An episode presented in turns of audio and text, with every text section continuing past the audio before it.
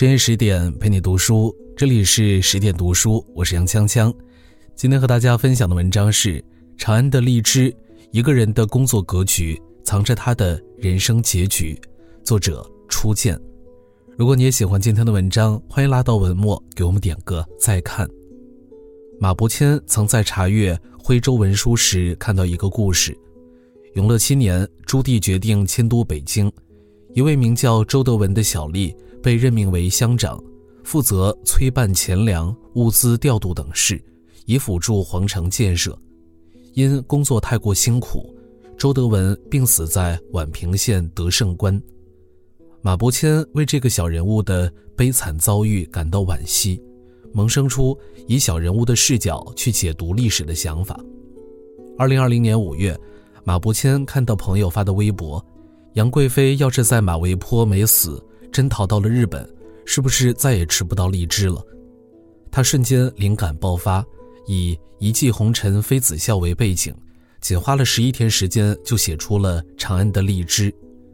二零二二年十月，《长安的荔枝》一经出版就爆火，长期霸占图书畅销榜前三名，并跻身豆瓣二零二二年度中国文学小说类第三名。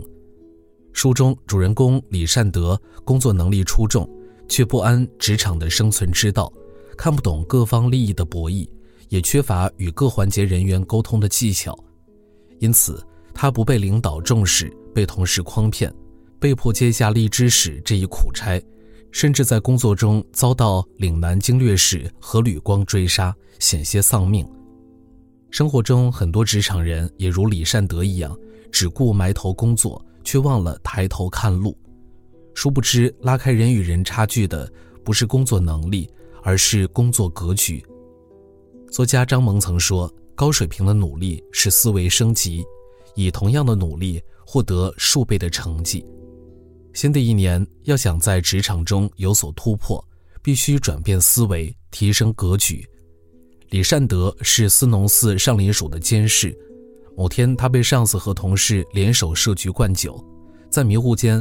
李善德接下将新鲜荔枝从岭南运送到长安的差事，荔枝一日色变，两日香变，三日味变，而岭南距长安五千余里，李善德深知根本无法完成任务，感到无比绝望。朋友杜甫见状，给李善德讲了一个老兵的故事。老兵年轻时被迫离开家乡，远赴西域戍边，他很害怕上战场。但是军中纪律严明，根本没有他逃跑的机会。有一天，他在战场上被一个敌人压住，即将被杀，生死刹那，他突然幡然醒悟，身处绝境，退无可退，唯有拼死一搏，才能看到生的希望。于是他用牙咬掉了对方脸上的一块肉，趁机将敌人反杀。从那以后，他拼命练习刀术和骑术，在战场上奋力厮杀。最终在战争中活了下来。李善德被老兵的故事鼓舞，决定迎难而上，前往岭南寻找运送新鲜荔枝之法。他白天埋头狂奔，晚上在驿站里研究资料和沿途地势里程。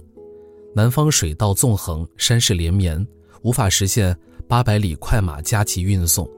以当时大唐的游弋速度，最快的速度为日行五百里。从岭南赶到长安也要十几天，这一发现让他的信心颇受打击。但退后一步是死局，他除了向前走别无选择。于是他更加殚精竭虑地设计运输路线，希望在数次中寻得一线生机。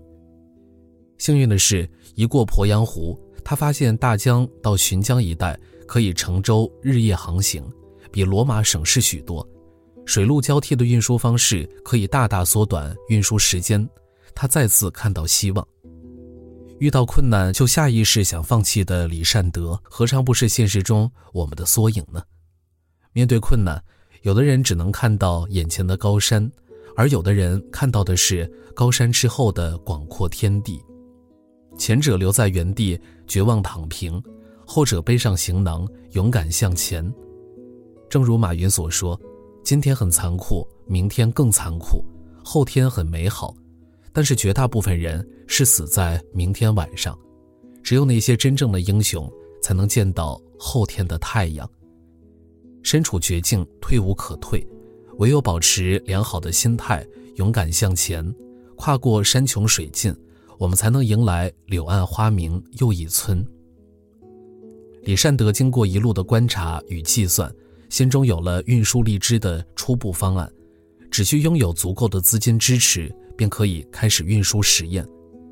但是到了岭南后，却发现一切没有想象中简单。荔枝一般要到四月份才结果，留给李善德做实验的时间十分紧张。而岭南五府经略使得知他的来意后，并不想给予支持，只以一份岭南五府通行符牒将李善德打发。既没有荔枝，也没有资金，他心灰意冷。第二天醒来，李善德看到几只大蟑螂从桌面爬过。他惊慌之下打翻了桌案上的笔墨纸砚，他的心情也随之变得更加烦闷。李善德不愿面对屋内的一片狼藉，便来到了馆驿的食处吃早餐，遇到了前来搭讪的胡商。原来胡商得知李善德有通行符牒，便生出了用金钱交换通行蝴蝶的想法。李善德思索片刻后，欣然接受了胡商的提议。并立刻算出所需资金的金额，委托胡商帮忙采购物资。不仅如此，李善德还从胡商那儿得到了保鲜食物的容器双层瓮。双层瓮分为内外两层，里层放荔枝，外层放冷水降温，可以有效延缓荔枝变质的时间。这让李善德大为欣喜。随后，李善德找到了当地种植荔枝最厉害的果农。他不仅从果农处学到了荔枝的保鲜方法，还买到了三月份就能成熟的三月红荔枝，为自己多争取到了一个月的运输实验时间。一切准备就绪，李善德兵分四路开展运输实验，并根据实验结果优化运输路线，最终确定可以在十一天内将新鲜荔枝运输到长安。稻盛和夫曾说：“低谷期不要烂在家里。”绝望之际，李善德没有困于自己的小天地，而是走出去寻找机遇，才为自己迎来了生机。很多时候，我们觉得眼前的困境无法突破，是因为缺乏相应的资源和信息。深陷低谷，更应学会向外走，向上看。只有站在巨人的肩膀上，才能拨开眼前的迷雾，找到走出困境的方法。岭南五府经略使得知李善德要带着运输荔枝的方法回长安复命后，担心李善德会为他遭来祸端，便让手下在半路截杀李善德。幸运的是，李善德的仆人林义奴不顾生命危险，跑来为他通风报信，李善德才侥幸逃过追杀。回到长安后，李善德到户部、太府寺、兵部等部门寻求支持，却屡屡碰壁。李善德对此十分气恼，固执地认为现在荔枝转运已不成问题，只要各部门齐心协力，就可以办成事情，让圣人开心。但是这些人却互相推诿，令人懊丧。好友韩回见他如此苦恼，便出言点拨：“和光同尘，雨露均沾，花花轿子众人抬，一个人吃独食是吃不长久的。”李善德恍然大悟。他一直认为本分做事，竭尽所能达成圣人所愿便好，却忽略了要经营人际关系，要顾及各方利益。于是李善德开始自我反思，自己不该只专注于表达自己的需求，却忽略了能为他人提供什么利益。在寻求各府衙帮助时，自己若能附上一份谢表，与他人共享功劳，必然不会如此碰壁。因此，在见到魏国公杨国忠后，李善德不再独享功劳，而是献上整个运输计划，并表示希望国公大人能以这份方案赢得圣上欢心，增进与贵妃的亲情。杨国忠听惯了高端的阿谀奉承，李善德略显笨拙，却带着真诚的讨好，反而让他心生好感。于是他委派李善德负责荔枝运输事宜。并赏赐了一块刻有“国中”二字的银牌。中府衙的官员见到令牌，无不一改推诿的态度，殷勤配合。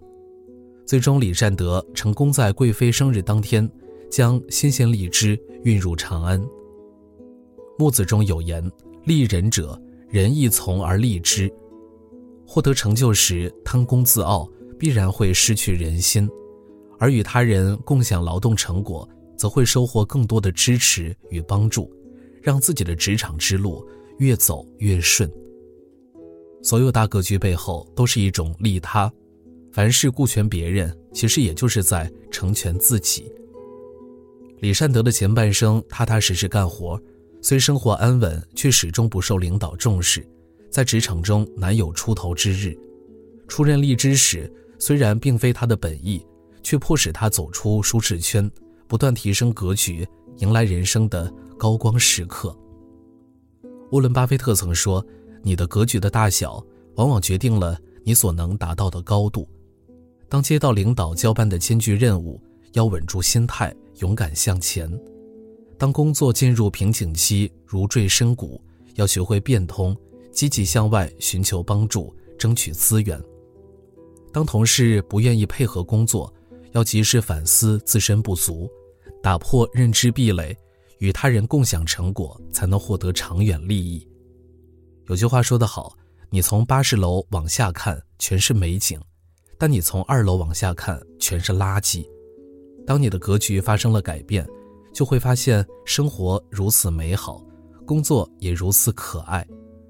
愿新的一年，你我皆能打破认知壁垒，提升工作格局，收获属于你的职场高光。